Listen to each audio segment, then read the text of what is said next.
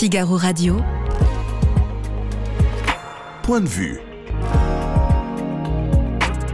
Vincent Roux. Les syndicats sont encore dans la rue et de son côté, à la côte d'Emmanuel Macron remonte. Alors question, qui gagne le bras de fer euh, sur la réforme des retraites? La page est-elle vraiment tournée? Emmanuel Rivière, directeur des études internationales chez Cantar Public, est avec nous. Le phénomène ne cesse de prendre de l'ampleur à 10 ans de la fin de la voiture thermique. Ces mesures européennes de fin de voiture thermique, la montée en puissance également de la voiture électrique, sont-elles une aubaine pour une puissance déjà euh, très installée? Sont-elles une aubaine pour la Chine? On en parle et on aura le point de vue de Nicolas Meillan. Et puis, on va s'intéresser à la colère des pharmaciens. Ils tirent la sonnette d'alarme. Sont-ils vraiment en insécurité? Karine Wolftal, présidente de l'Ordre, nous donnera sa version et son point de vue.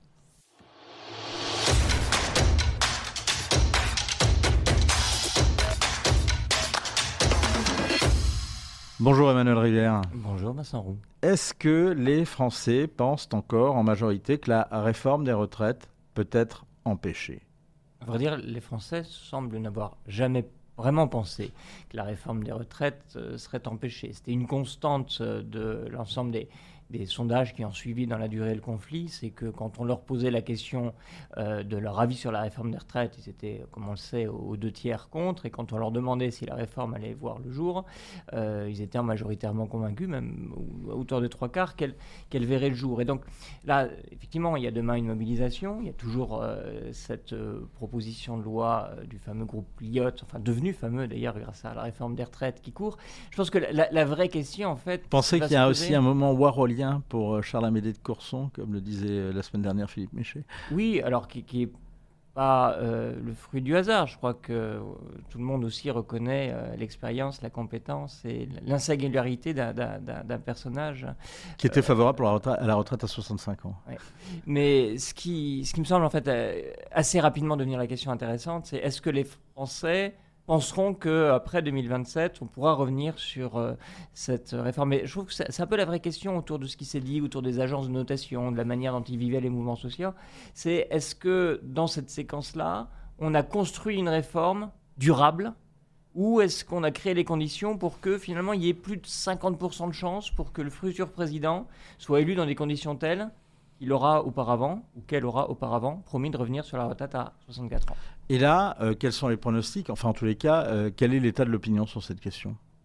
Sur, le, sur la, question des, retraites. sur la question des retraites, je veux dire, euh, après, à la fin du mandat d'Emmanuel Macron, est-ce qu'il y a une majorité de Français qui pensent que le ou la successeur d'Emmanuel Macron pourra revenir sur cette réforme? Très honnêtement, je ne pense pas qu'il y ait d'opinion aujourd'hui constituée là-dessus. 2027, c'est loin, et c'est moi qui me projette sur 2027. Hmm. Simplement, on peut faire l'hypothèse que, que soit la candidate d'extrême droite ou un candidat de gauche, et donc l'hypothèse que l'un ou l'autre euh, soit, un, soit euh, un, successeur possible euh, pourra difficilement faire campagne sans proposer de revenir sur au moins cette partie de la réforme qui est l'âge limite.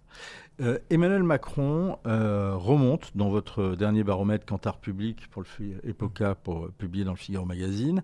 Est-ce un effet conjoncturel ou y a-t-il une vraie dynamique? Je pense qu'il remonte principalement parce qu'on sort du moment de crispation autour de la réforme des retraites. Ça se voit d'ailleurs dans la proportion de ceux qui ne lui font pas du tout confiance, hein, euh, qui, était montée à 50%. La moitié des Français disaient je ne lui fais pas du tout confiance, et là ça vient euh, de baisser euh, de, de, 5 points environ. Donc on voit bien qu'en fait la remontée, elle est essentiellement due à cela. Évidemment, on, parle d'autres choses autour de l'action euh, gouvernementale. C'est vrai qu'il y a plusieurs sujets qui sont soulevés autour de l'immigration, de euh, l'éducation, autour de euh, la politique environnementale et aujourd'hui la politique du logement. Donc, de fait, quand les gens répondent à la question, ils ne sont plus focalisés sur le mmh. sujet qui était leur sujet principal de mécontentement. Donc, il y a une remontée. Il ne faudrait pas surjouer l'idée d'une communication qui arriverait à grappiller des points, à reconquérir euh, l'opinion. Non, les gens sont simplement euh, passés à autre chose. Et le 29% auquel on mesure euh, la cote de confiance du président de la République, certes, est en hausse de 3 points par rapport au mois précédent, mais ça reste un niveau qui n'est pas flamboyant d'être en dessous de 30% de confiance. Est-ce que ces 29% correspondent peu ou prou au socle électoral d'Emmanuel Macron, sachant qu'il avait fait un peu moins lors du premier tour de l'élection présidentielle l'an dernier. Alors c'est l'étiage. Après, quand on regarde dans le détail notre, euh, notre baromètre, euh, il y, a quand même une petite partie du socle euh, qui a, lâché le président de la République. Et puis, là, parmi ceux qui lui font confiance, on a une part de républicains, une part de, de, socialistes ou de, sympathisants socialistes. c'est intéressant d'ailleurs de, constater qu'il y a une partie de, voilà, du socle habituel, notamment l'électorat plus âgé, l'électorat plus aisé, qui reste dans la confiance et qui retrouve de la confiance. Il reste quand même une difficulté pour le président de la République qu'on voit maintenant depuis euh, quasiment six mois dans nos baromètres, c'est un écart de 10 points entre les hommes et les femmes, avec davantage de confiance, de 10 points donc, chez les hommes que chez les femmes. Et là, pour le coup, ça s'applique aussi au cœur de, de l'électorat euh, d'Emmanuel Macron, à part les plus âgés, où euh, il semblerait qu'autour de cette des questions soulevées autour de la réforme des retraites, une petite rupture qui est créée, ce, clivage, qui est assez rare en politique, hein. c'est assez rare qu'on ait des comportements, des choix électoraux ou de préférences politiques qui soient euh, si différents que ça en fonction du genre. Euh, quelle partie euh, du socle l'a, lâché? Sont les femmes, c'est ça? Les femmes une part... et les retraités? En partie, les retraités pas tant que ça. Une partie des cadres ont aussi, aussi très très oscillants, un peu décontenancés. Alors ceux-là sont en train de revenir sur la méthode et bon, puis après, ceux qui, euh, une partie de la déception, bien aussi, cet, électorat venu de la gauche et qui euh, a peu trouvé au cours euh, notamment des premiers mois d'exercice du, nouveau quinquennat. mais dans la compréhension du niveau de confiance modéré, comme je le disais, dont bénéficie aujourd'hui Emmanuel Macron, il faut avoir en tête que tout fonctionne comme si on n'était pas sur un président un an après sa réélection, mais un président six ans après sa première élection, comme si la présidentielle 2022 n'avait pas créé un, renouvellement euh, de la confiance. Donc il y a aussi un phénomène assez naturel d'usure. Le débat sur la euh, réforme de retraite, on va y revenir. Justement, il y a un certain nombre de manœuvres qui sont faites par la majorité pour faire échec euh, à, un texte abrogeant la réforme des retraites, le texte du groupe Lyotte. Est-ce que ces manœuvres faites par la majorité nuisent à cette majorité ou pas? Je, pense qu'on est passé à un niveau d'attention euh, amoindri de la part de. on verra ce qu'il en est de la mobilisation euh, demain, bien entendu. Et, donc, euh, on, risque d'accentuer un phénomène un peu regrettable d'ailleurs, c'est que ce qui se passe dans l'enceinte de l'hémicycle passe un petit peu, un petit peu sous, sous, les radars. Ce qui, à mon avis, minimise un risque hein, pour la majorité, puisque finalement, quand on interprète euh, ce que vous, décrivez comme étant ces, manœuvres, euh, bah, beaucoup de gens le liront comme une volonté d'échapper à tout prix à ce que euh, les députés se prononcent sur euh, la, question des, 64 ans. Mais je ne suis pas sûr que euh, dans un moment où on voit bien que l'attention et l'actualité s'élargit à d'autres sujets, ce soit très très préjudiciable et du coup peut-être qu'in fine la, la majorité bénéficiera du fait de ne pas avoir à compter le nombre de députés favorables ou opposés à cette, à cette mesure d'âge. Est-ce que pour cette majorité, et en particulier pour Emmanuel Macron, dans le cadre de cette euh, remontée, le grand test, c'est pas les retraites, mais l'immigration? C'en est un, incontestablement. On a vu d'ailleurs que ça a été compliqué, y compris dans euh, euh, l'ajustement entre l'Élysée, Matignon, sur la programmation du texte, un texte, plusieurs textes, etc. C'est une bataille essentielle pour les, les, mois à venir, d'abord parce que ça peut faire partie des sujets de la prochaine campagne électorale, qui sont les, européennes programmées euh, l'an prochain, le, 9 juin, dans quasiment, quasiment un an, 2024. Et c'est un test, d'ailleurs, euh, pas uniquement pour, euh, pour le président de la République, c'est un test aussi pour une partie de son opposition, et notamment celle incarnée par les, les républicains, qui ont sans doute davantage intérêt à mettre le sujet à l'ordre du jour, à condition d'en avoir le, leadership. Et mm. euh, ce que l'on constate dans notre baromètre, hein, à travers la bonne tenue et la bonne santé euh, du Rassemblement national en tant que parti, au travers de son image et de ses leaders, hein, par rapport aux leaders des Républicains, c'est que euh, voilà, avoir mis ce sujet à l'ordre du jour ces, derniers temps semble pas avoir posé un problème pour la majorité. D'ailleurs, on voit que les, les ministres en charge de cela, et notamment le ministre de l'Intérieur euh, plutôt en, progrès. Euh, c'est plutôt le calme plat en revanche du côté de LR. Alors, le calme plat du côté de LR. Du côté de la NUPES, est-ce que euh, le débat sur la réforme des retraites, lui, a profité à la gauche et en particulier à la NUPES? Alors, en particulier à la NUPES, si on regarde bien les chiffres de notre baromètre, même si on le regarde d'un peu loin d'ailleurs, ou que non. C'est d'ailleurs un des enseignements majeurs, je pense, de ce baromètre, puisqu'on y testait pour la première fois l'image de la NUPES. 17% de bonne image, ce qui correspond au socle de bonne image de LFI et ce qui est inférieur au socle de bonne image euh, du Parti Socialiste qui est au-dessus et un petit peu au-dessus de 20% et euh, du, du, socle de bonne image d'Europe Écologie Les Verts qui lui se rapproche des 30%. Ce qui signifie que l'image de la NUPES est alignée sur l'image bah, de sa composante qui a la moins bonne image. Euh, et donc, ce qui signifie que LFI, si on repart de là, semble avoir échoué à dire que la NUPES était plus large que LFI, et donc plus séducteur au sens de plus rassembleur que, LFI. Et euh, c'est vrai qu'un an après les législatives et à un an d'une élection qui va reposer la question de cette alliance électorale, euh, ça pose effectivement un certain nombre de questions.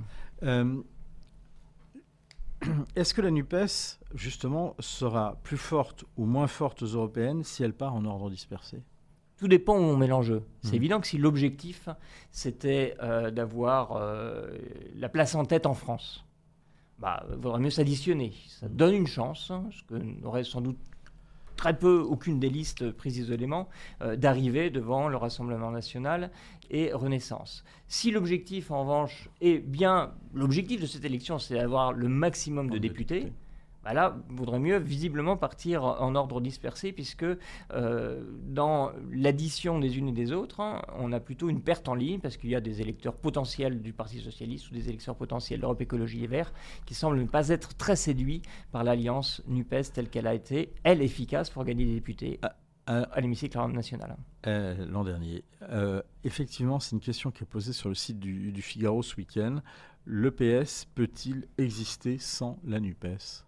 Aujourd'hui il le peut au sens où ça reste une marque. D'ailleurs, c'est assez intéressant de constater qu'on a toujours eu peu ou prou autant de sympathisants socialistes que de sympathisants euh, LFI ou de sympathisants Europe Écologie Les Verts. En tout cas, entre ces trois possibilités-là, nos interviewés euh, hésitaient et c'est une marque qui euh, semble pouvoir exister indépendamment de ses leaders, parce que même s'il a euh, gagné des points et il situe maintenant à un niveau supérieur à ce qu'il était avant la NUPES, Olivier Faure ne fait pas partie des personnalités les plus remarquées. Il faut rappeler d'ailleurs que dans le baromètre, ça ne s'est pas produit souvent. Je pense que ça s'est même jamais produit en 40 ans d'existence. C'est un communiste qui est le mieux placé des personnalités de gauche, euh, Fabien Roussel.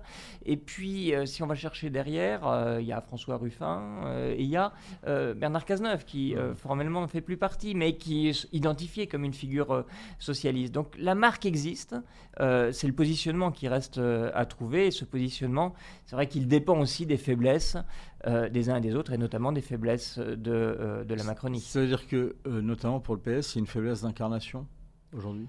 Il y a une faiblesse d'incarnation, une faiblesse de, proposition, mais on voit bien que l'idée, et c'est sans doute ce qui se passe autour de l'intérêt porté à Bernard Cazeneuve, l'idée d'une gauche euh, non LFI, et donc pour les raisons que j'ai indiquées, non NUPES, intéresse en partie. Alors justement, c'était ma question, et cette gauche non LFI, euh, notre confrère Vincent Tremelet de Villers dans l'édito du Figaro d'aujourd'hui euh, l'appelle la gauche Laurent Berger. Quelles sont les chances de cette gauche, Emmanuel? C'est vraiment très intéressant qu'on l'appelle la gauche Laurent Berger, sachant avec quelle obstination Laurent Berger explique qu'il ne veut pas faire de, carrière politique. Mais sachant que la nature a horreur du vide, ça dit assez bien le fait qu'on soit, euh, qu'on aille chercher quelqu'un qui dit mais je, ne veux pas de cette, cette histoire-là.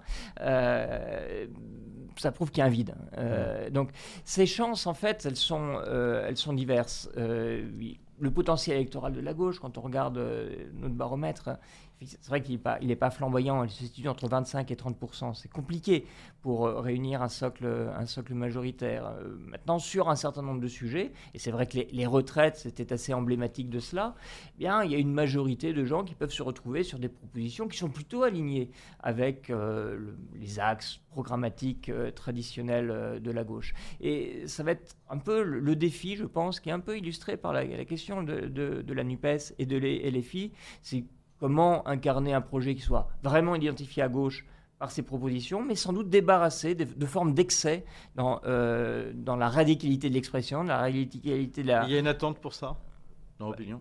en fait, il y a une attente d'apaisement qu'on néglige beaucoup dans l'opinion. C'est-à-dire mmh. qu'on a, on a évidemment raison de s'intéresser Alors, qui est une attente d'apaisement Ça, je comprends. Qui est une attente d'apaisement, oui, mais est-ce qu'il y a une attente de gauche? Bah, il y a une attente de gauche de la, part de l'électorat de gauche mmh. euh, qui se sent euh, un peu orphelin et il y a une attente un peu plus large euh, autour de la thématique de, du, défi climatique qui demandera évidemment un peu plus de régulation que ne le, ne, le, proposerait un projet euh, plus authentiquement libéral. Il y a une attente de, de, services publics, il y a une attente d'intervention de l'État.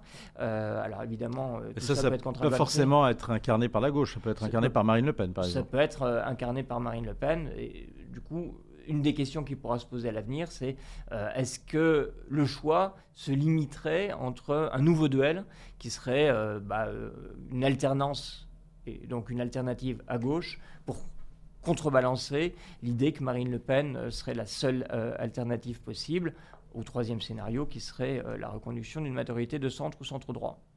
Merci beaucoup Emmanuel. Le dernier baromètre Cantar, le, le, Epoca pour le Figaro Magazine est à retrouver bien sûr sur le site du Figaro et bien sûr sur celui de Cantar Public. C'est le dernier baromètre Cantar Public, le Figaro Magazine Epoca. Merci beaucoup Emmanuel, toujours très intéressant de vous entendre et on espère vous avoir et vous retrouver très vite. Figaro Radio. Point de vue. Vincent Roux. Bonjour Nicolas Meillan. Bonjour. Est-ce qu'on n'exagère pas la menace chinoise sur les voitures électriques? J'ai plutôt l'impression que c'est l'inverse. C'est-à-dire qu'on ferme un peu les yeux. Euh, alors qu'on sait qu'il se prépare depuis, depuis longtemps. Quelques chiffres sur la Chine. Euh, déjà 60% des des voitures produites dans le monde sont fabriquées en Chine. Euh, les Chinois n'ont jamais réussi à vendre une seule voiture en Europe. Hmm. Aujourd'hui, c'est le deuxième fabricant de voitures vendues en Europe, voitures électriques. Hmm. Et demain, probablement le premier devant l'Allemagne. Euh, un chiffre qui sortait récemment, les Chines est devenue premier. Tesla est un écran de fumée, en fait. Bah, Tesla n'est pas un écran de fumée puisque Tesla fabrique en Chine. Si aujourd'hui euh, si, aujourd'hui la Chine est le deuxième fabricant de voitures vendues en Europe, c'est parce que Tesla a une gigafactory de 1 million de voitures. Hmm et que toutes les voitures vendues en Europe, Tesla Model 3Y, sont made in China. Euh, ceux qui annoncent qu'on roulera euh, tous chinois, donc avec la voiture électrique, euh, n'exagèrent pas, si je, si je suis. Est-ce qu'on ne veut pas inverser la charge et voir... Est-ce qu'on ne peut pas plus exactement inverser la charge et voir, on vient de l'entendre hein, avec mmh. euh, William Lee, hein, qui dit donc 25% aujourd'hui euh, de, véhicules chinois en Chine, 40%, il espère en tous les cas que ce chiffre soit atteint assez rapidement. Est-ce que là, il n'y a pas quand même un, véritable Eldorado, même pour les constructeurs de véhicules électriques non chinois et en particulier européens? Pour vendre des voitures en Chine? Mmh. Alors c'est un petit peu l'inverse qui est en train de se passer tous les constructeurs automobiles européens sortent un par un du marché chinois.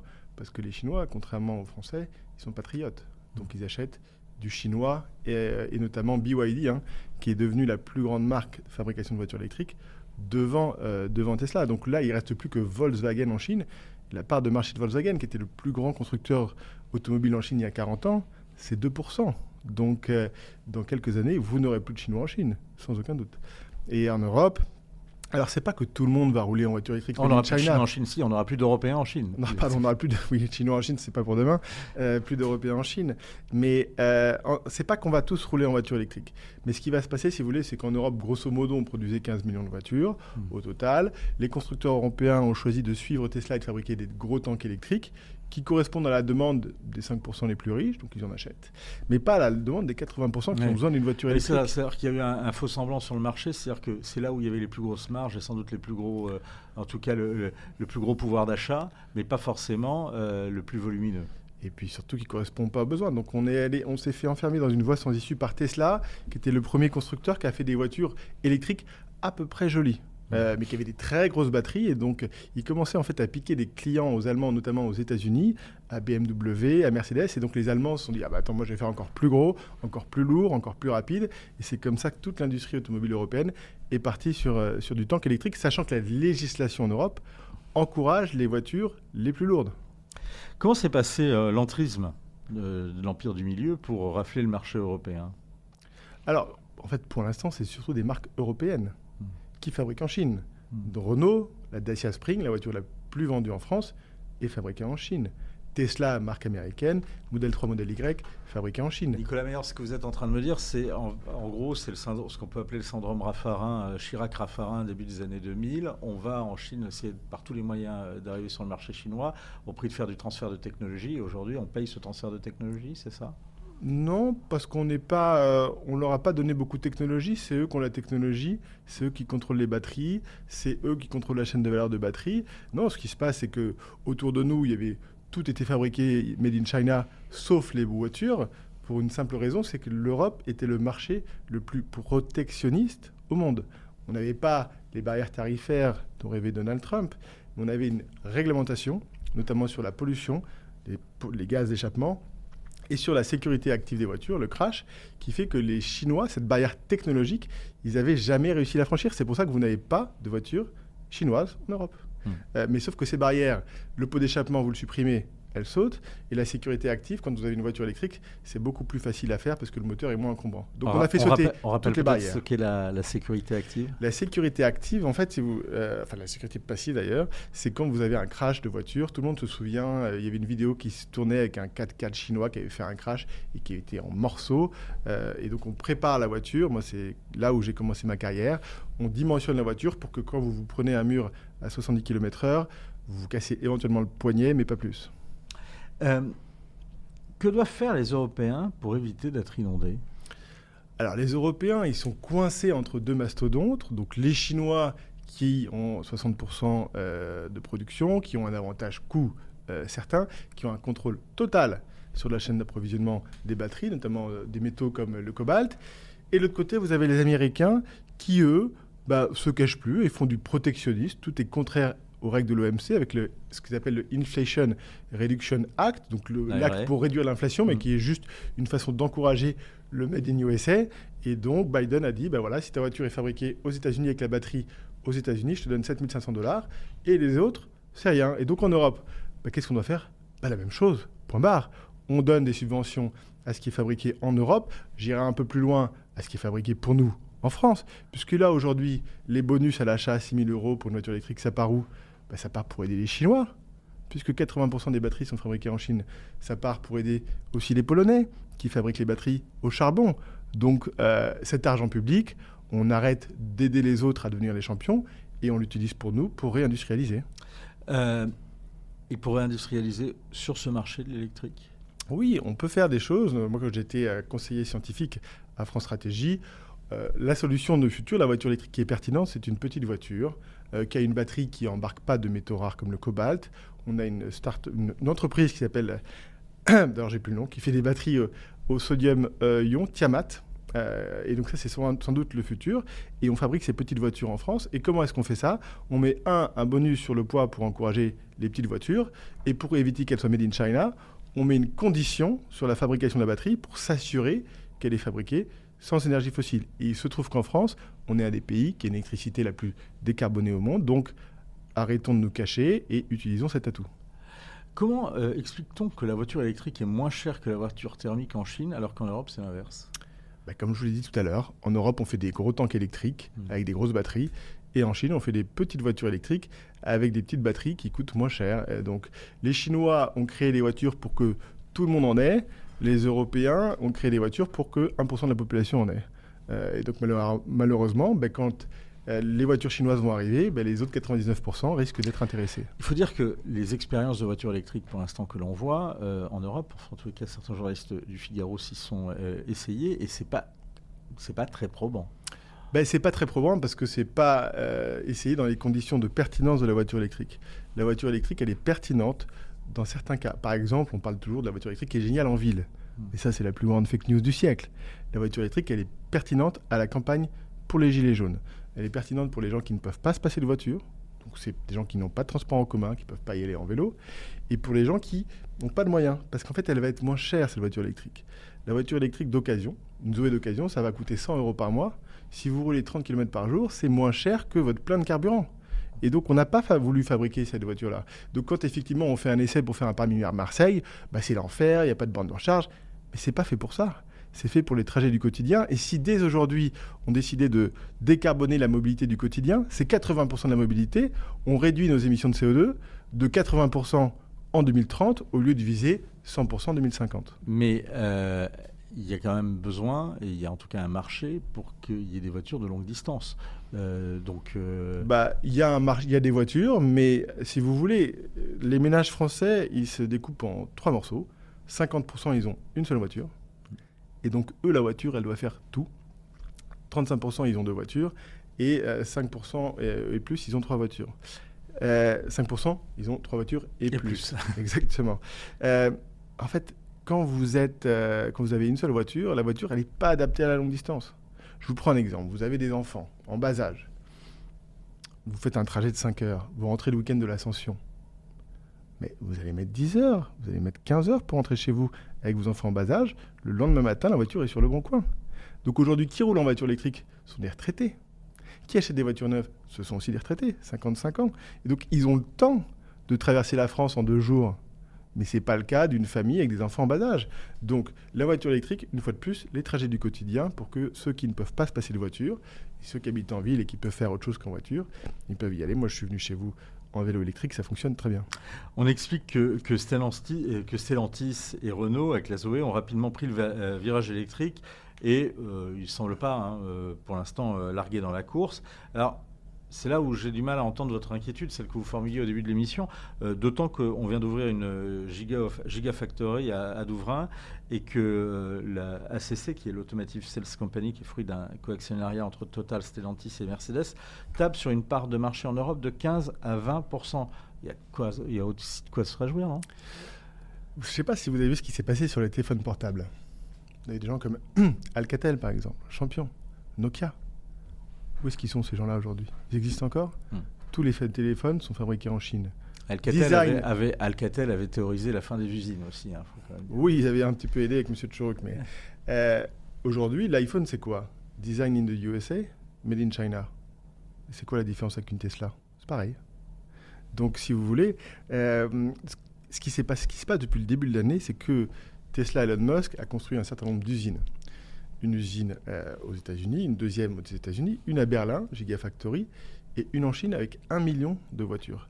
Sauf que la demande commence à diminuer en Chine, ils ont trop, sont en surcapacité, comme tous les constructeurs qui essaient d'être numéro un, eh ben, qu'est-ce qu'ils font? Ils ont cassé leur prix. Parce que c'est le constructeur qui a le plus de marge. Ils ont les voitures les plus premium, meilleure qualité-prix. Ils ont engrangé une, une guerre des prix. Je peux vous assurer qu'il y aura de la casse très prochainement y compris chez Renault, y compris chez Stellantis. Qu'est-ce qui se passe aujourd'hui chez les constructeurs? Les gens qui ont acheté une voiture chez Renault, Stellantis, ils annulent leur commande hmm. pour acheter une Tesla. Parliez justement des voitures allemandes, des grosses allemandes qui sont un petit peu élargies, des tanks avec des, batteries électriques. Euh, est-ce que la menace, elle ne vient pas plutôt de là euh, parce que la Chine est certes un grand vendeur, mais c'est le deuxième vendeur de voitures électriques en Europe après l'Allemagne. Donc, est-ce que après l'Allemagne, pour l'instant. Hmm. Mais en 2025, vous me réinvitez et je pense qu'ils seront devant. Avec plaisir. Euh, peut-être vous démentir. Euh, L'Arabie saoudite a décidé de réduire sa, production pétrolière. Euh, c'est le genre de tendance qui favorise la voiture électrique, ça? Alors là, c'est plus conjoncturel qu'autre chose. Hein. C'est-à-dire que les prix du pétrole, c'est l'évolution de l'offre et de la demande dynamique. Donc si l'offre diminue plus, vite que la demande, les prix vont monter. Si la demande diminue plus vite que l'offre, les prix vont baisser. Et aujourd'hui, dans un contexte d'inflation, euh, d'augmentation des taux et de récession mondiale, je pense que l'impact risque d'être limité de toute façon. Et d'ailleurs, on le voit puisque les prix du pétrole ont très peu augmenté euh, suite à cette annonce. Hmm. Euh, en tous les cas, on en parle ici parce que pour le consommateur français, ces baisses des prix du pétrole, elles ne sont pas très visibles jusqu'à présent. Alors, vous vantez les mérites de la, de la, voiture électrique, mais vous voyez Nicole qui euh, des petits-enfants. Dans certains euh, cas. Euh, nous dit pas question de mettre deux jours pour aller chez mes enfants. Donc il y a quand même encore un public qui veut avoir ah, à faire Ça dépend. Si vous voulez, aujourd'hui, si vous êtes à 200, 300 km, vous pouvez faire la distance. Et quelque chose qu'on ne dit pas sur la voiture électrique, c'est que par exemple, si vous prenez une Tesla, l'autonomie c'est 500 km. Hmm. Mais c'est 500 km en ville. En fait, sur autoroute, c'est 300. Donc euh, forcément, bah, vous pouvez espérer faire un trajet. S'il n'y a que 300-250 km, peut-être pour aller à Deauville quand on est à Paris. Mais le problème, c'est qu'après, il faut réfléchir à où est-ce que je vais me charger, est-ce que ça, va fonctionner. Donc c'est beaucoup de charge mentale en plus. Et dans le monde d'aujourd'hui, quand on peut se débarrasser de charge mentale, parfois, ben, on le fait. Certes, mais ce que vous êtes en train de me dire, euh, on tourne autour de cette idée, mais la véhicule, le véhicule électrique euh, tuera ce qui s'est fait quand même beaucoup jusqu'à présent, depuis l'avènement de la voiture, c'est quand même cette possibilité d'avoir la liberté de faire des, des, longs trajets bah, euh, en voiture. pour ceux qui veulent rouler en voiture électrique. Mais hmm. ce qui va se passer en 2035, quand on ne pourra plus acheter de voiture électrique, c'est que les voitures d'occasion. Les voitures thermiques. Thermiques. De, on pourra plus acheter des voitures thermiques neuves. mais les voitures thermiques d'occasion, elles vont prendre de la valeur. Hmm. On pourra continuer à rouler en voiture thermique, il n'y aura pas de problème. Ce sera plus cher bah, ce sera plus cher peut-être de, l'acheter. Hmm. Euh, mais aujourd'hui, si vous voulez, il, il, faut voir quand même qu'au niveau européen, ils ont découvert il y a un an, il me semble, la von der Leyen, dans son discours de l'Union, que dans les voitures électriques, il y avait des batteries et que dans les batteries, il fallait des métaux. Donc elle s'est dit, ah, ben, on va regarder si on a des métaux. Non, on les a pas. Ah, peut-être qu'on va faire des stocks stratégiques. Bah, on peut les faire, mais de toute façon, ils vont être raffinés en Chine. Donc je ne sais pas si ça va changer grand-chose. Et puis là, l'hiver dernier, ils se sont dit, ah tiens, pour la voiture électrique, il faut de l'électricité. Hmm. Donc, si vous voulez, en Europe, euh, sur l'électricité, euh, nous, on avait alerté avec France Stratégie en janvier 2021. Attention, tous les pays européens ferment des centrales chacun dans leur coin. Hmm. On va avoir un problème, on va avoir un problème d'électricité. Le jour où, quand vous allez faire votre plein de voiture électrique qui coûte plus cher, et c'est presque déjà le cas sur autoroute que le plein d'essence, je ne suis pas sûr que ça vous incite à acheter une voiture électrique. Euh, vous, euh, vous affirmiez vous-même que l'Europe, très protectionniste sur le secteur, secteur de la voiture thermique, avait des normes sur la sécurité et l'environnement que les voitures chinoises ne respectaient pas. Euh, d'où le fait qu'on n'en voit pas dans Paris. Alors pourquoi cela changerait aujourd'hui avec la, voiture électrique? Est-ce que vous êtes serein sur cette question ou Elles sont déjà là, les voitures. Hmm. Elles sont déjà là. Alors, le plus grand constructeur. Tesla. Euh, les Tesla, mais vous avez BYD là qui est en train de se lancer, donc c'est Build Your Dream, c'est le plus grand fabricant de voitures au monde. Alors NIO, ils sont intéressants, mais ils font des volumes euh, encore un peu, un peu limités, mais BYD, ils arrivent avec des voitures, avec un partenaire euh, qui va mettre en place des, showrooms. Je crois que vous en avez déjà deux dans Paris. Et je ne sais pas, certains d'entre vous ont peut-être eu la chance d'aller en, octobre dernier au Salon mondial de l'automobile à Paris. Mais en fait, c'était le mondial automobile de Shanghai. Mmh. C'est-à-dire qu'il n'y avait que des voitures chinoises. Il y avait d'ailleurs plus les, beaucoup de constructeurs avaient, à part Renault et Peugeot, n'étaient plus là. Et, moi, j'ai pu aller regarder sur le stand de BYD. Euh, ces voitures sont d'un niveau de qualité euh, vraiment euh, très important. Et, avec le prix auquel elles arrivent, ça risque de faire vraiment un ravage. vous le disiez hein, tout à l'heure, le raffinage des, des, batteries, il est fait essentiellement en Chine, 80% d'ailleurs. Pour le cobalt, oui. Pour le cobalt. Le pays détient donc la moitié des mines en République démocratique du, Congo. S'il y a des contraintes d'approvisionnement, euh, on est mal. Hein. Alors, on va faire des bonnes nouvelles de temps en temps parce que c'est important. Vous n'avez euh, pas fait de, euh, beaucoup depuis le début de l'interview, donc ben voilà, c'est le temps, c'est le temps d'y arriver. alors oui, sur la batterie, on avait un petit problème puisque cette batterie, pour pouvoir emmagasiner beaucoup d'énergie et faire des longues distances justement qui ne sont pas pertinentes, on a mis euh, notamment du cobalt dedans et du nickel. Bon, ces matériaux, on n'a pas le contrôle dessus, vous l'avez rappelé. Et donc, qu'est-ce qu'il faut faire? Ben, Il faut faire une batterie qui n'a pas de cobalt et qui n'a pas de nickel. Euh, alors, on a commencé à le faire avec des, ce qu'on appelle les, les, batteries lithium fer phosphate, notamment c'est ce qui équipe les, les dernières euh, Tesla. Donc, on s'est débarrassé de ces deux métaux, c'est une première étape, mais il y a toujours du lithium. Et le lithium, le prix du lithium il y a deux ans, il a été multiplié par 10. Et donc le prix de toutes les voitures électriques a augmenté de 20 à 30% d'ailleurs, et c'est pour ça que les constructeurs se portaient assez bien jusqu'à l'année dernière. Aujourd'hui, on a cette technologie, je vous ai parlé du sodium-ion, mais elle va être lancée par BYD, par les Chinois, et si on arrive à se débarrasser du lithium dans les batteries, on fait sauter cette contrainte métallique. Donc ça, ce serait plutôt une excellente nouvelle. Est-ce que la France, quand même, garde, n'a pas de pétrole, mais elle a des idées, elle a des ingénieurs, elle a une recherche et développement, euh, elle a quand même des structures euh, euh, performantes qui, produisent en tout cas des, des, cerveaux performants. Est-ce que il y a, en tous les cas, en France, des personnes qui peuvent, en tout cas dans la recherche, arriver à trouver des solutions qui permettraient de trouver des batteries qui nous permettraient d'aller vers la souveraineté? Euh, en matière de, de, de bah, production C'est l'entreprise que je citais tout à l'heure, hein, Tiamat, qui a repris une technologie du CEA et donc qui est en train de la industrialiser avec un partenaire chinois. Mmh. Euh, donc oui, on a ces technologies, mais qu'est-ce qui nous manque en France? Ce qui nous manque, c'est des gens qui prennent des décisions courageuses, comme M. Biden par exemple, qui a dit bah, Moi c'est facile, je donne de l'argent au Made in USA l'Europe, si vous voulez, a toujours été un peu le dindon de la farce de la mondialisation. D'ailleurs, c'est elle qui, qui était à son origine, qui voulait systématiquement baisser les barrières. Mais finalement, à baisser les barrières, tout part chez les autres. Euh, et un pays sans usine, malheureusement, c'est un pays sans pollution. Alors ça, les écolos sont très contents, mais c'est aussi un pays sans emploi. Merci beaucoup, euh, Nicolas Meillan, et on continuera de suivre ça. Donc j'ai pris euh, date hein, pour 2025 pour un prochain rendez-vous. vous passerez peut-être nous voir avant avec plaisir. Avec plaisir partagé. Merci beaucoup, euh, en tous les cas, d'avoir répondu à nos questions et de nous avoir dressé euh, ce panorama. Figaro Radio. Point de vue. Vincent Roux. Bonjour, Karine Wolftal. Bonjour. Euh, une agression par jour pour 21, 21, 000, 21 pharmacies, officines. Euh, certes, c'est une agression de trop, mais est-ce si inquiétant, surtout qu'on vient de le voir, ce chiffre est en, en baisse par rapport aux années Covid de 2020-2021 oui, vous avez raison, il faut toujours relativiser et voir le verre à moitié plein, j'allais dire. Euh, malgré tout, ça reste quand même des chiffres inquiétants qui sont en hausse par rapport à 2019.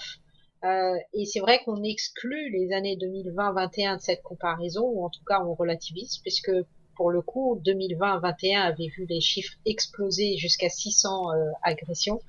On se souviendra du contexte un peu tendu autour des masques, puis des tests que tout le monde voulait réaliser euh, pour pouvoir voyager ou travailler, puis des vaccins euh, et notamment des antivax. Donc c'est vrai que c'est deux années qui ont été exceptionnellement difficiles pour les pharmaciens. Donc là, j'allais dire euh, hors Covid, on est revenu quand même à un niveau d'agression qui est bien supérieur à 2019 et, c'est la nature aussi des agressions qui, est de plus en plus violente aussi, qui, qui nous inquiète en fait. Alors justement, euh, on, va, on va en parler. Généralement, euh, on le voit bien quand on va dans une pharmacie de garde, euh, souvent, et qui sont de plus en plus avec rideau fermé, avec autorisation euh, même parfois du commissariat de police pour pouvoir retirer des, médicaments.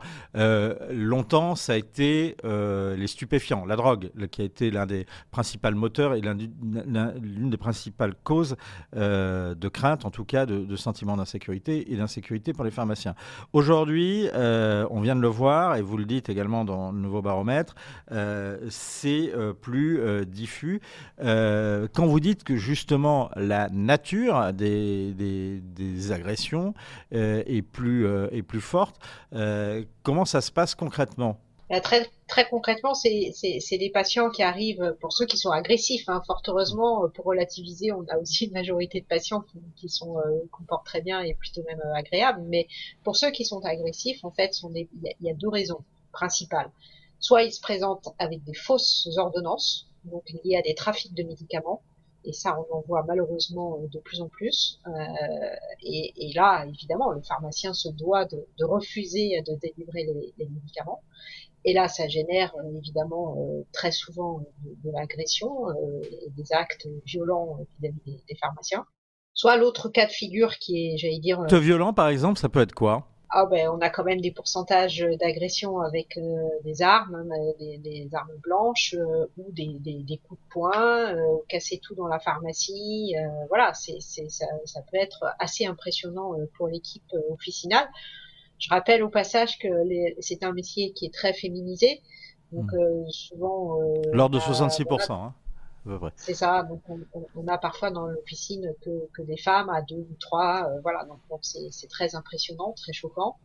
et puis j'allais évoquer l'autre cas de figure qui génère de l'agressivité. C'est lié aux ruptures de médicaments qu'on connaît malheureusement maintenant de plus en plus depuis plusieurs mois, voire plusieurs années. Et, c'est vrai, on, comprend l'angoisse des patients euh, qui, n'arrivent pas à se procurer euh, leurs médicaments, euh, soit parce qu'il y a des ruptures, soit parce que eux-mêmes n'ont pas pu avoir accès à leur médecin ou à leur spécialiste. Ils viennent à la pharmacie en espérant pouvoir euh, euh, avoir leur traitement. Et là, encore une fois, malheureusement, le pharmacien peut pas toujours dépanner, bien qu'il fasse euh, le, maximum. Et, mm. et, et, là, ça génère aussi euh, de, de, ce stress qui, qui, engendre malheureusement parfois cette, cette agressivité, euh, des, des, injures, des insultes qui peuvent aller jusqu'au coup parfois euh, vers le pharmacien. Alors, euh, on observe, hein, si vous me, corrigez si je me trompe, mais euh, dans, euh, la hiérarchie donc des, agressions et de cette insécurité, euh, d'abord des refus de, dispensation et après des difficultés de, de prise en charge. Qu'est-ce qu'on entend par ces deux items? Alors, ben, refus de dispensation, c'est un peu ce que je viens de vous expliquer. Quand en fait l'ordonnance n'est pas conforme, euh, soit qu'elle soit falsifiée, donc il y a mm. un trafic de médicaments, euh, soit qu'on n'arrive pas nous-mêmes donc euh, à, à, trouver le médicament parce qu'il est en rupture. Mm. Donc ça c'est le, le, premier cas de figure, donc on ne peut pas. Et puis euh, l'autre l'autre cas de figure, euh, c'est quand on quand on parle de couverture, c'est par exemple des patients qui sont en fin de droit, mm. l'assurance maladie ou qui n'ont pas de mutuelle, ils s'aperçoivent qu'effectivement ils sont moins bien couverts euh, pour les médicaments euh, qu'ils ne l'étaient auparavant, euh, qu'ils s'attendent à ne rien payer euh, en pharmacie. Et malheureusement, les choses, leur situation s'est aggravée. Et ils n'ont plus cette, cette, cette, couverture ou ils n'ont pas fait les démarches voulues et il leur reste une partie à payer et, et là ça mmh. génère aussi souvent euh, des explications qui peuvent aller jusqu'à effectivement l'incompréhension et, mmh. et, et, la violence. Euh, un certain nombre d'internautes réagissent en, en, ce moment en direct à, à ce que euh, vous nous dites, et Claudius nous pose la question à qui la faute pour la pénurie de médicaments? Alors ça, ça renvoie également au sujet précédent, justement, à, euh, un problème d'approvisionnement et euh, de, de, de, fabrication sur notre, sur notre, sur notre territoire. Euh, et effectivement, Nicole nous mentionne ceux qui agressent parce que le médicament n'est pas totalement gratuit. et ça, c'est ce à quoi vous faisiez justement euh, allusion euh, à, euh, l'instant. Euh, sur la vaccination, vous dites il y a encore des, des, des cas d'agression. Qu'est-ce qui s'est passé? Comment ça se passe? Alors beaucoup moins, hein, fort heureusement, euh, maintenant cette, cette période est, est, passée, mais il y a eu euh, beaucoup de manifestations, de, j'allais dire, de, de, de corpuscules, d'associations, de regroupements de, de patients, de, de, personnes en fait, de mmh. citoyens anti-vax, mmh. euh, qui menaçaient pas que les pharmaciens, hein, mais mmh. tous les effecteurs de la vaccination qui vaccinaient contre la Covid. Mmh. Euh, et là, ça a été vraiment, pour le coup, jusqu'à des menaces de mort, euh, des, mmh. des, des, des, des, balles euh, reçues euh, dans des enveloppes. Enfin voilà, ça, ça, a été vraiment très très très violent euh, de la part de ces organisations. Il y a toujours autant de vaccinations en pharmacie Ça a été quand même un... Alors on va se le dire, ça a été quand même une belle vache à lait là, ces dernières années, euh, la vaccination en, en, en, pharmacie. Il y en a toujours autant? Alors, il y en a évidemment beaucoup moins. Il y a, il y a en ce moment une campagne de, de, de, rappel pour les personnes les plus fragiles, mais c'est vrai qu'on voit que D'abord, les personnes sont quand même maintenant euh, bien immunisées. Hein. On a tous eu été, enfin, soit malades, soit vaccinés. Euh, mais, mais voilà, il est nécessaire malgré tout pour les personnes les plus fragiles de continuer à faire ces, rappels. Et on s'attend effectivement à une prochaine période de vaccination au moment de l'automne en même temps que, que la grippe. Pour justement remédier à ces, agressions, alors on voit hein, dans certaines pharmacies, notamment euh, des pharmacies à, Paris, autour de là où se trouve le Figaro, il y en a, pas mal, en tous les cas pas mal d'officines, on voit euh, souvent des, vigiles hein, euh, devant. Quelles sont vos, propositions justement pour remédier à ces agressions qui sont donc toujours au-dessus de leur niveau d'avant Covid alors il y a plusieurs choses. D'abord, il faut vraiment justement inciter euh, les pharmaciens, mais aussi tous les professionnels de santé à, à déclarer euh, ces agressions. pour qu'on hmm. puisse justement faire des statistiques et agir là où vraiment il y a. Oui, pardon, justement, Karine Wolftal, c'est donc 366 agressions signalées, donc une par jour sur c'est-à-dire une des 21 000 officines qui est où il y a une agression par jour, mais est-ce que euh, vous pensez, est-ce que vous avez des estimations sur le nombre réel euh, d'agressions? Non, c'est très difficile. Euh, c'est très difficile. C'est pour ça qu'on a besoin de ces chiffres pour pour mettre les, bonnes mesures en face. Il y a la déclaration et après il y a le fait de porter plainte. C'est encore une autre une autre étape. Mmh. et là encore, malheureusement, les, les, pharmaciens n'ont pas toujours le temps ou sont un peu désabusés et ne vont pas jusqu'à porter plainte. Pourtant, là aussi, ça, serait euh, intéressant. Il y a des, sanctions prévues par le code pénal pour, ces agressions de professionnels de santé. Donc, à titre d'exemplarité et de, de, message à faire passer, on n'agresse pas les professionnels de santé qui sont là pour justement euh, aider et accompagner. Les pharmaciens sont souvent dans beaucoup de territoires le dernier point d'accès euh, à la santé. Euh, donc ils méritent pas euh, cette agression. Et, et c'est vrai que les, les, causes, comme on les évoquait, les ruptures, c'est pas la faute du pharmacien qui fait hmm. tout ce qu'il peut.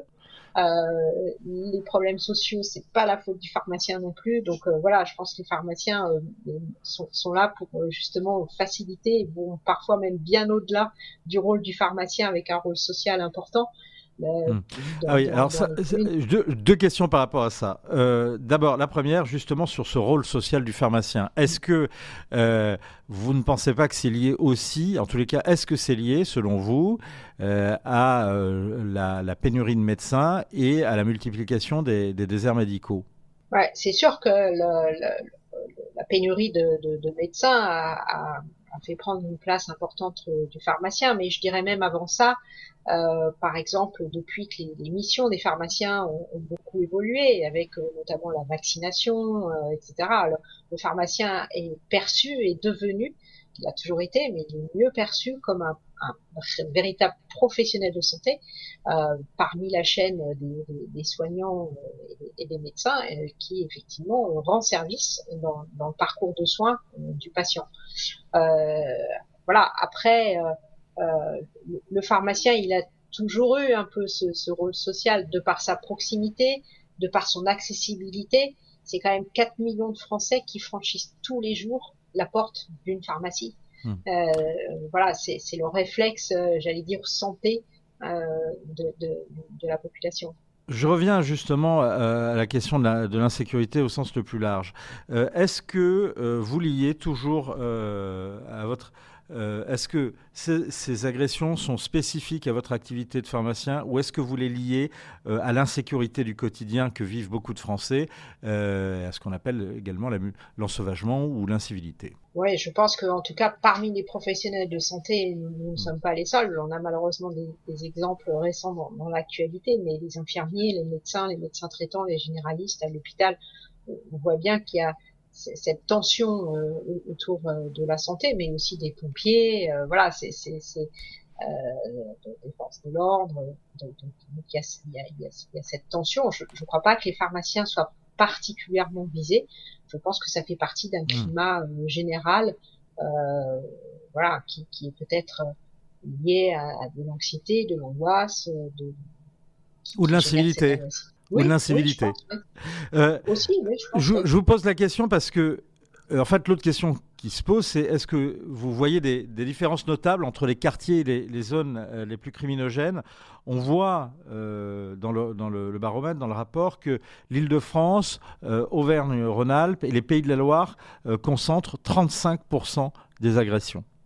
Oui, je, je c'est difficile bien sûr à interpréter parce que comme on l'évoquait tout à tout, tout, à l'heure, on n'a pas forcément l'exhaustivité des, déclarations. Euh.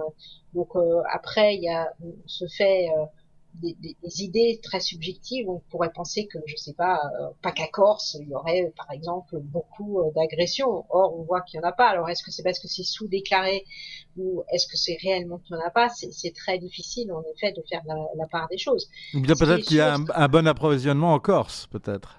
Peut-être. euh, après, je pense que ce qu'on a remarqué, c'est que c'est vrai qu'il y a plus d'agressions dans les, villes moyennes à petites, finalement, euh, moins de 30 000 euh, habitants comparé aux, plus grosses agglomérations. Alors là aussi, c'est on peut que émettre des hypothèses parce que j'ai malheureusement pas d'éléments pour, étayer la, raison de, ces agressions plus nombreuses dans ces villes moyennes à petites.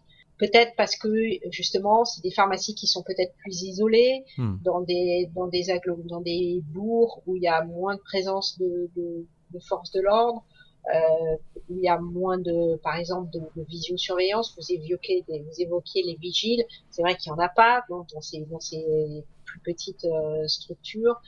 Euh, voilà, c'est peut-être ça qui fait que j'allais dire les, les agresseurs euh, vont, plus facilement vers ces plus petites structures quand ils ont vraiment l'intention, j'allais dire, euh, de, par exemple, sur du trafic de médicaments. Alors, quel est le remède que vous prescrirez pour justement ces plus petites structures pour les protéger? Alors, on travaille. Euh, alors, d'abord, vous devez savoir que le, ministère attend justement un, rapport qui va lui être mis dans les jours prochains et, et, des travaux qui vont être menés. Mais il y a déjà des choses qui sont en place depuis longtemps il y a des, des, protocoles qui sont signés entre les préfectures et les forces de l'ordre euh, pour déjà faire de la prévention. la prévention, c'est euh, former euh, mmh. les professionnels de santé, dont les pharmaciens, avoir le bon comportement, la bonne organisation, euh, les bons réflexes, mettre des systèmes d'alerte. Alors les pharmacies sont déjà équipées hein, de, de, de vidéosurveillance et de systèmes d'alarme, mais voilà, de, de renforcer ce, ce système de, de, déclaration, de travailler aussi avec les forces de l'ordre pour qu'elles soient plus présentes, notamment pendant les gardes, euh, sur, euh, sur les, tu passes plus de rondes sur les quartiers euh, où il y a des pharmacies de garde. Il y a des systèmes aussi d'urbanisme, hein, mieux éclairés, par exemple, en hiver, le soir, là, où, là où sont les, pharmacies. Bon voilà, il y a, il y a plein de préventions. Et puis après, il y a, euh, j'allais dire, de l'éducation aussi hein, de la population, faire passer des messages. Euh, et puis, euh, dernier recours, mais malheureusement qui peut être utile, c'est des sanctions euh, qui, qui, peuvent avoir un, un, un à titre d'exemple, euh, qui peuvent voilà, empêcher que les choses se reproduisent. Merci, le message est en tous les cas bien passé. Merci beaucoup Karine Wolftal d'avoir été euh, avec nous euh, en direct euh, sur le, site du Figaro. Je rappelle que vous êtes donc la présidente du, Conseil national de l'ordre des pharmaciens et votre baromètre est à retrouver je pense sur le site du, du Conseil de l'ordre. Absolument. Absolument, parfait. Eh bien, on le recommande justement et à le regarder en détail. Merci beaucoup, merci d'avoir été avec nous. À très vite sur le Figaro, à l'écrit, à l'oral, en télé, en radio, en vidéo.